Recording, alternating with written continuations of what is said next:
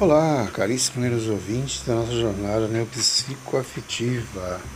Hoje nós iremos falar e abordar a temática da neuroteologia que fala sobre a cura e as doenças da alma. Seja bem-vindo à nossa jornada neuropsicoafetiva. O que a Bíblia fala sobre as doenças da alma? Bom, nós temos um, um texto atribuído ao rei Davi e se diz que ele escreveu esse Salmo 32, né, especificamente o versículo 3, que diz assim: Enquanto calei os meus pecados, envelheceram os meus ossos. Emoções incontroladas e pensamentos negativos causam doenças psicossomáticas. Isso nós sabemos, né? que são desequilíbrios mentais ou desordens neuroemocionais, sentimentais ou até mesmo num nível mais profundo, crônico psiquiátrico, que afeta o bom funcionamento do corpo. Mas o que nós devemos saber sobre uma cura espiritual? Essa expressão, cura espiritual, é uma expressão de tratamento espiritual, religioso, e é utilizado para abranger um conjunto de ações terapêuticas de fundamentação religiosa, praticados em certos eh, locais específicos atribuídos à espiritualidade religiosa e religiosidade. Então, esse local, essas pessoas têm um objetivo em auxiliar o tratamento de doenças do corpo e da mente, por isso se dá tratamento espiritual. Mas na verdade, é a cura da alma, que é a temática de nosso podcast de hoje, está relacionado ao que? O que é a cura da alma? Quando falamos no campo científico, da literatura é, da saúde mental, quando falamos sobre cura interior, nós estamos querendo dizer cientificamente que estamos falando sobre a cura da alma, mas aquilo que está relacionado com a psique, com a mente, com a consciência, o inconsciente. Então, quando nos convertemos, né, os nossos maus hábitos, os nossos é, pecados, nas nossas más índoles, as nossas paixões da alma, o nosso espírito ele é vivificado, né, por um ser ontológico que na cultura cristã se chama de Espírito Santo. E a pessoa é curada da culpa do pecado. Esse é um milagre divino. Então a cura está na palavra de Deus e devemos ter fé e não subestimar o poder de Deus.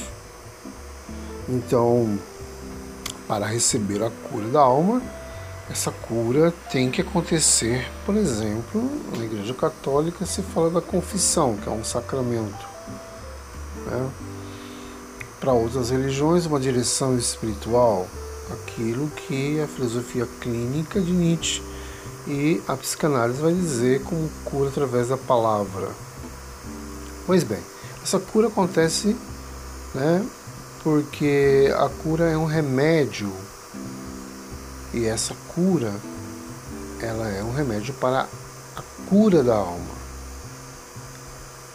Então nós precisamos frequentar né, os canais de graças de Deus que nos concede nos concedeu durante nossa vida uma imersão a uma assiduidade que são, digamos assim, chamados de sacramentos. Por exemplo, para os católicos, a Eucaristia, a confissão, são é, meios de cura para a alma. Se a pessoa quer uma cura da alma, ela precisa confessar as suas debilidades, confessar os seus delitos e receber a absolvição de seus pecados. Então, depois ela vai buscar a cura física e a cura psíquica.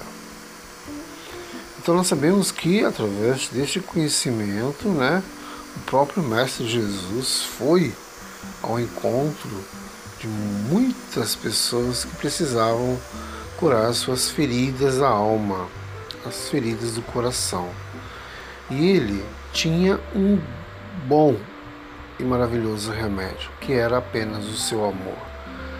Né? Jesus tinha o seu amor, a sua bondade e a sua afetividade profunda. Ele se colocava no lugar daquela pessoa que estava ferida, ferida externamente ou internamente.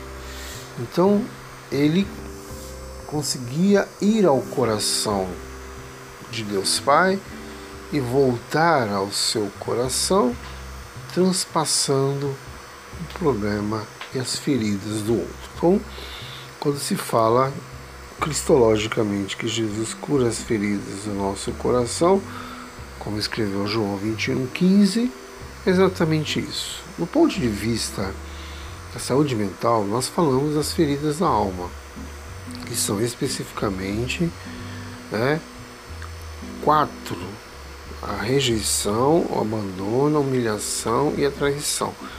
Então, essas cinco feridas da alma, que principalmente na infância nós é, adquirimos, né, rejeição, que sofremos de nossa mãe, de nosso pai, nossos irmãos, o nível neurológico da família, depois o nível neurológico da escola, rejeição que sofremos nossos professores, nossos amigos de sala de aula, e depois né, a rejeição que iremos sofrer na pré-juventude, juventude e adolescência de nossos amigos, a questão da aceitação para o nosso clã.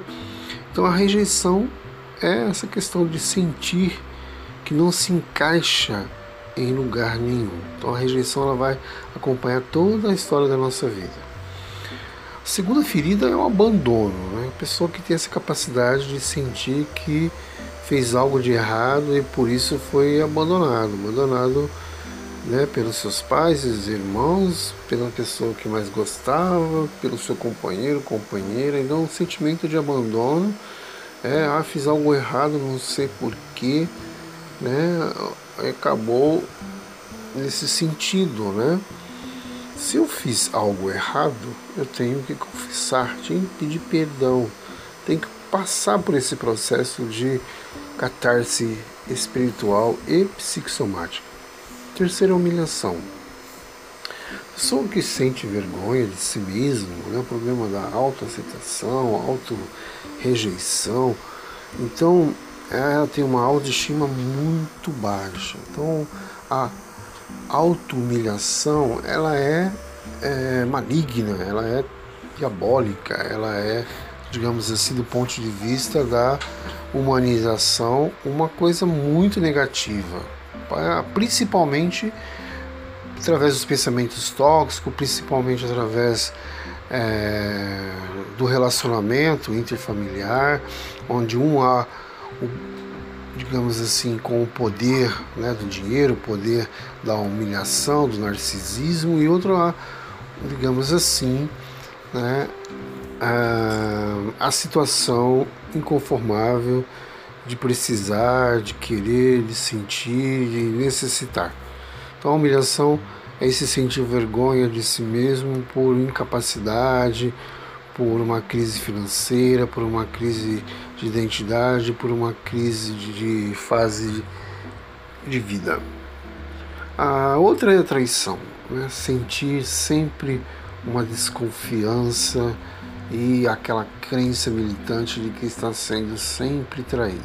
Então, essa paranoia da traição é uma ferida da alma terrível que inferniza a pessoa que sente e também infernizará a outra pessoa com que se convive. Então, a saída aí é uma cura interior à luz da neuroteologia, biblicamente falando. Então, essa cura interior é a cura das feridas neuropsicoemocionais, cerebrais, psicológicas e emocionais. E esse é um processo de conscientização da nossa situação. Então, certas áreas da nossa vida precisam de um toque especial do Espírito Santo de Deus. É, a palavra de Deus é uma fonte infinita, eterna e extraordinária. É uma palavra de vida eterna, porque trabalha no íntimo do ser humano, trazendo a cura para a alma. Então a palavra de Deus, ela traz essa cura. Ela quer levar a pessoa ao dizer e a colocar a mente da pessoa em posição motivacional positiva e não egoísta. Então a ferida é... então como se faz né, a cura interior é esse deixar aos poucos, né, de pensar no próprio bem consigo mesmo, egoísta e querer melhorar para tornar-se cada vez mais apto a ajudar o seu próximo. É o amar a si mesmo, amar ao seu próximo como a ti mesmo. Eu só consigo amar ao meu próximo se eu me amo. Né? Autoaceitação, autovalorização, autoestima, autovalor, autoimagem. Então essas são as atitudes coerentes com a energia vital, psíquica e espiritual, com a questão aí da vocação para cuidar da sua alma. Assim se começa um processo de cura. A cura interior pode manifestar-se no plano também físico. Então, o que fazer para uma cura? Né? O que fazer para curar a ferida da sua alma? Então, há formas né, de como curar uma ferida emocional, principalmente duas especificamente: o autoconhecimento e o autocuidado. Quando nós passamos por um processo de cura emocional, de autoconhecimento, nós reconhecemos as marcas que possuímos durante a história da nossa vida, até o presente momento, e como nós podemos lidar com essas feridas. Então, o nosso autoconhecimento, uma análise, uma autoanálise, uma análise através de um profissional que irá me ajudar, isso ajudará com que o meu autoconhecimento né, lidará melhor comigo mesmo e para com o outro. Segundo é o autocuidado. Abraçar, digamos assim, os seus sentimentos com respeito, colocando-se em primeiro lugar, isso é muito importante. O autocuidado é esse abraçar-se, né? É curar essa ferida da rejeição mais profunda é, é esse abraçar seus sentimentos com respeito, se autorrespeitar, se dar valor, se autovalorizar, colocando-se em primeiro lugar e entender o que são as feridas emocionais e como curá-las. Então nós temos que saber, sim, né, uma boa oração para a cura. Então, como pedir a Deus, onisciente, onipresente, onipotente, a cura de uma doença. Pode ser assim, simplesmente uma oração de cura, né? Tu dás a vida e a vida em plenitude àqueles que te buscam. Por isso, agora, Senhor da minha vida, da minha alma, de um modo especial, quero pedir a cura de todo tipo de doença que eu conheço e que desconheço, que pode vir me visitar em alguns minutos, alguns dias, algumas semanas, alguns meses. Principalmente, quero pedir a cura daquela que me aflige nesse exato momento. Quero pôr a mão na minha cabeça e pedir a cura para sempre estar equilibrado, não ser uma pessoa ansiosa, estressada nem depressiva. Eu sei que não queres o meu mal, porque sois meu Deus imortal, meu Pai imortal. Sei que não queres a doenças para mim e para ninguém, que é a ausência da saúde. Doença é ausência de saúde. Porque és o sumo bem, eu quero apreender todo tipo de doença. E quero também fazer orações de cura para minha saúde. Isso é importante. Quero levar-me ao coração do infinito coração. Quero e necessito do remédio divino que é o amor de Deus, que é a sua bondade, que é a sua afetividade profunda, que vem do coração infinito do Deus Criador. E assim, a cura da minha alma se iniciará. A cura da minha alma receberá o passo a passo. A cura da minha alma necessitará até mesmo de passos bíblicos para curá-la. E é Ele que me perdoa antes de mim mesmo todos os meus pecados e cura todas as minhas doenças.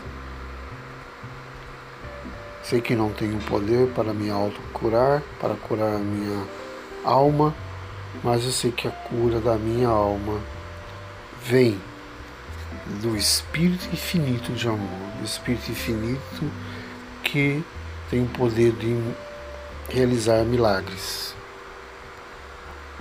Então eu quero não fazer, mas pedir o um milagre que aconteça na minha vida. Não quero me preocupar muito, quero confiar em Deus. Eu tenho uma fé em Deus. Sei que esse processo é pessoal e único, eu tenho que fazer isso com as minhas próprias pernas, com os meus pensamentos e com as minhas emoções, principalmente com as minhas atitudes diárias. Sei que o Senhor receberá as minhas preces, porque o meu Deus não é cego nem surdo. E eu sei que Ele receberá tudo que necessito. Sei que Ele receberá as minhas petições. Eu acredito no meu milagre. Não quero me sentir desmotivado nunca, nem dormindo, nem às vésperas da minha morte. Não quero me sentir desmotivado, não quero que apenas o meu pedido seja aceito, mas que Deus possa atender imediatamente ou de forma rápida o que eu estou rezando, o que e como estou rezando a Deus por um milagre. Então eu quero primeiramente uma limpeza espiritual da minha mente, do meu coração, da minha alma. Quero que essa limpeza espiritual faça eu sentir um alívio, como se eu fizesse uma análise de tudo aquilo que necessito restaurar em mim, cuidar novamente daquilo que me leva aos caminhos para uma vida mais abençoada. Quero que os sintomas da minha doença espiritual, seja ela com sintomas de ansiedade, sintomas de ataque de pânico, sintomas de cansaço, falta de energia vital, sintomas com crises não diagnosticadas pelos médicos, pela medicina, sintomas de depressões, sintomas de doenças físicas, somáticas, crônicas, sintomas de é, doenças psíquicas ou psicossomáticas, sintomas de dores generalizadas pelo corpo todo, cabeça, sintomas com dores nas costas, falta de sono, transtorno de sono, fobias das mais diversas possíveis, até a fobia de ficar sozinho. Quero que o sintoma da hipoatividade, da hiperatividade, do mal-estar generalizado, sintomas que me geram medo, sintomas que façam mudanças constantes de humor, o transtorno de humor, até mesmo sintomas de ouvir vozes, ver vultos, pressão no peito. Quero que todos os problemas espirituais sejam através do texto bíblico da palavra de Deus cada vez mais não corroa o meu coração, mas que a, as palavras divinas vão abrindo o meu coração para Deus. Assim como o Senhor Onipotente mandou Moisés usar o sacerdócio dele para fazer cair pragas sobre os egípcios, mas mesmo assim o faraó recusou-se a libertar os israelitas. Livro do Gênesis, Êxodo. Moisés libertou os israelitas da escravidão. Quero libertar a minha alma e meu coração da escravidão. Sei que a Bíblia fala dos médicos, da medicina. Toda medicina provém de Deus, é um dom de ciência, dom de inteligência e já que toda medicina provém de Deus e ele recebe presentes do Rei Eterno, a ciência do médico leva em honra a ciência da medicina da mente. É admirado também pelas, pela presença dos grandes. O Senhor fez e faz a terra produzir os medicamentos. O Senhor trabalha no coração dos homens sensatos para não desprezar a saúde das pessoas, essa virtude que chega ao conhecimento dos homens.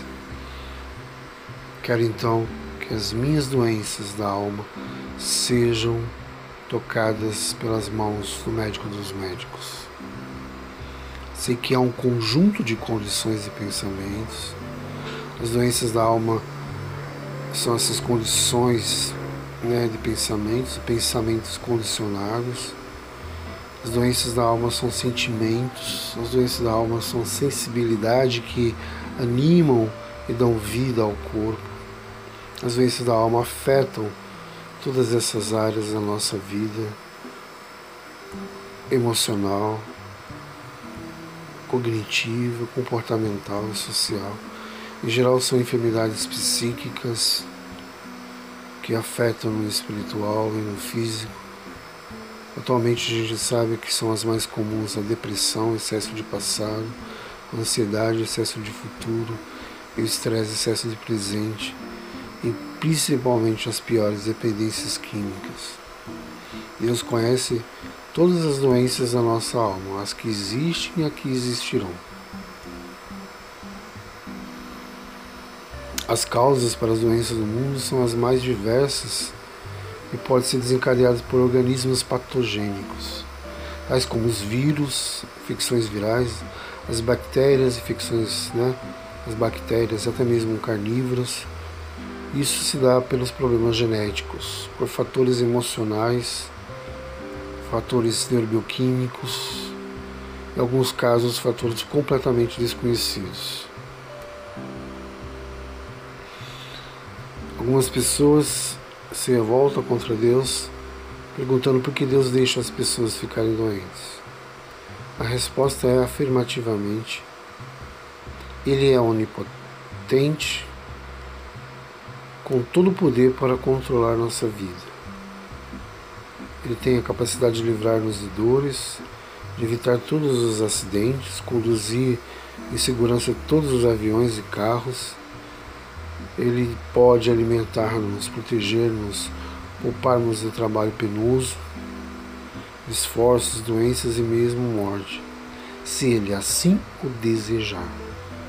Porque Deus permite que as coisas mais aconteçam é o mistério do bem e do mal. Então, temos que pedir com muita fé. E Ele irá abrir seu coração choroso e milagroso para nós, para a nossa vida. É importante louvar ao Pai e pedir perdão pelos seus, pelos nossos, pelo meu, pelo teu pecado. Antes de suplicar pelo que almeja, e você deve orar também para que seja feita a vontade dele. Seja honesto, seja honesta, específico ao fazer seus pedidos. Tenha paciência e fé e suas solicitações serão atendidas. Assim como devemos saber pedir algo a Deus, nós também temos que saber como fazer um pedido à Mãe de Deus. Sempre pela manhã temos que fazer uma oração de pedido à Nossa Senhora Aparecida aqui no Brasil. Querida Mãe Nossa Senhora Aparecida, vós que nos amais, nos guiais todos os dias, vós que sois a mais bela das mães, a quem eu amo de todo o meu coração, eu vos peço mais uma vez que me ajudeis a alcançar uma graça. Quero aqui pedir a graça da oração por cura e libertação das pessoas que estão feridas e machucadas por tantas doenças, por tantas crises financeiras, por tanta falta de comida, por tanta falta de humanização com a corrupção. Não sei como pedir o milagre à Nossa Senhora Aparecida, mas eu quero dizer apenas, querida Mãe, Nossa Senhora Aparecida, vós que nos amais e nos guiais todos os dias, vós que sois a mais bela das mães, a quem eu amo de todo o meu coração, eu vos peço, mais uma vez, que me ajudeis a alcançar uma graça.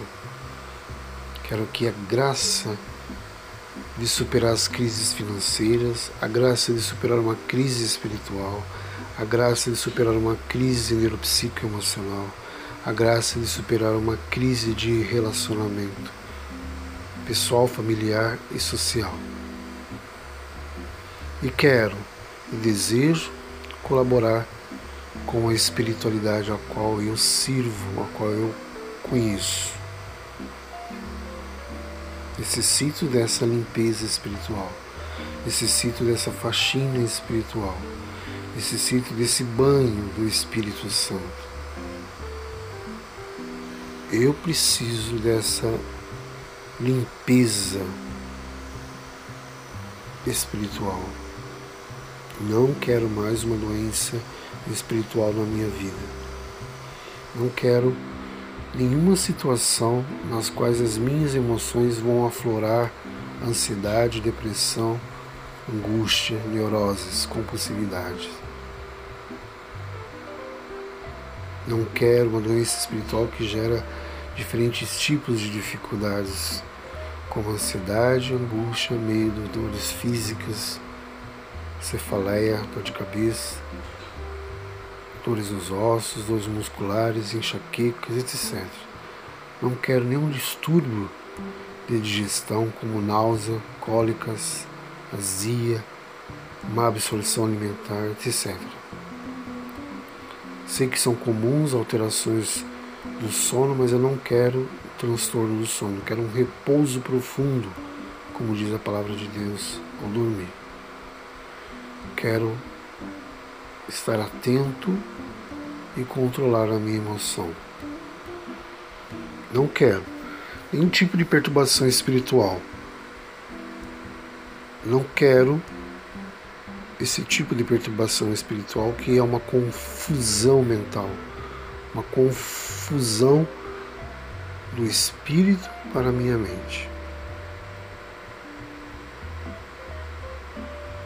Não quero um desencadeamento de ideias, de emoções desequilibradas.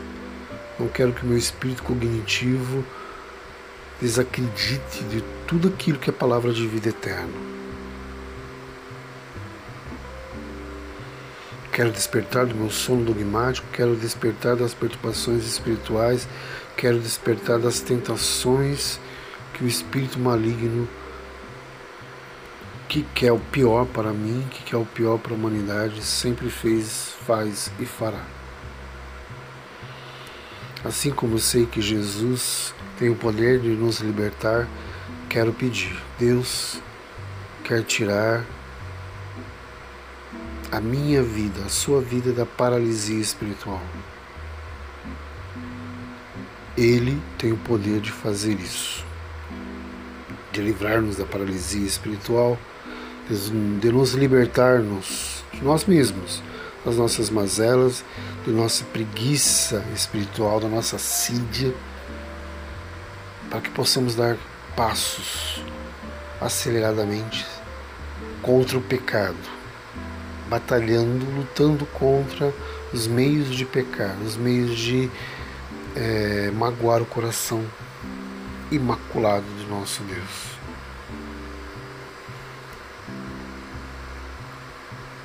Quando magoamos o coração de nosso Deus, deixamos a sua graça, deixamos a sua graça.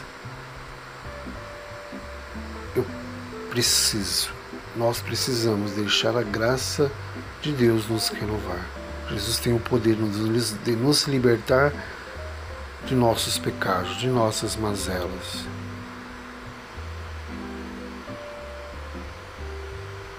Quero que Deus abençoe os médicos, os psiquiatras, os psicólogos, os terapeutas. Quero que Deus abençoe os padres que são médicos de almas, quando estão no confessionário, confessando, quando estão dando direcionamento espiritual, quando estão em persona Cristo, dando homileticamente falando, conselhos, direcionamentos e aprofundamento na homilia durante a sua missa, adoração ao Santíssimo, com o testemunho de suas vidas. Não quero nenhum câncer para a minha alma. O câncer da alma, como gostaríamos de falar num encontro de Kairos, pode estar na mágoa. O câncer da, da alma pode estar no egocentrismo o câncer da alma pode estar na falta de paciência. O câncer da alma pode estar na dependência emocional de alguma pessoa. O câncer da alma pode estar no carrinho não dado. O câncer da alma pode estar na emoção não demonstrada. O câncer da alma pode estar no amor não vivido.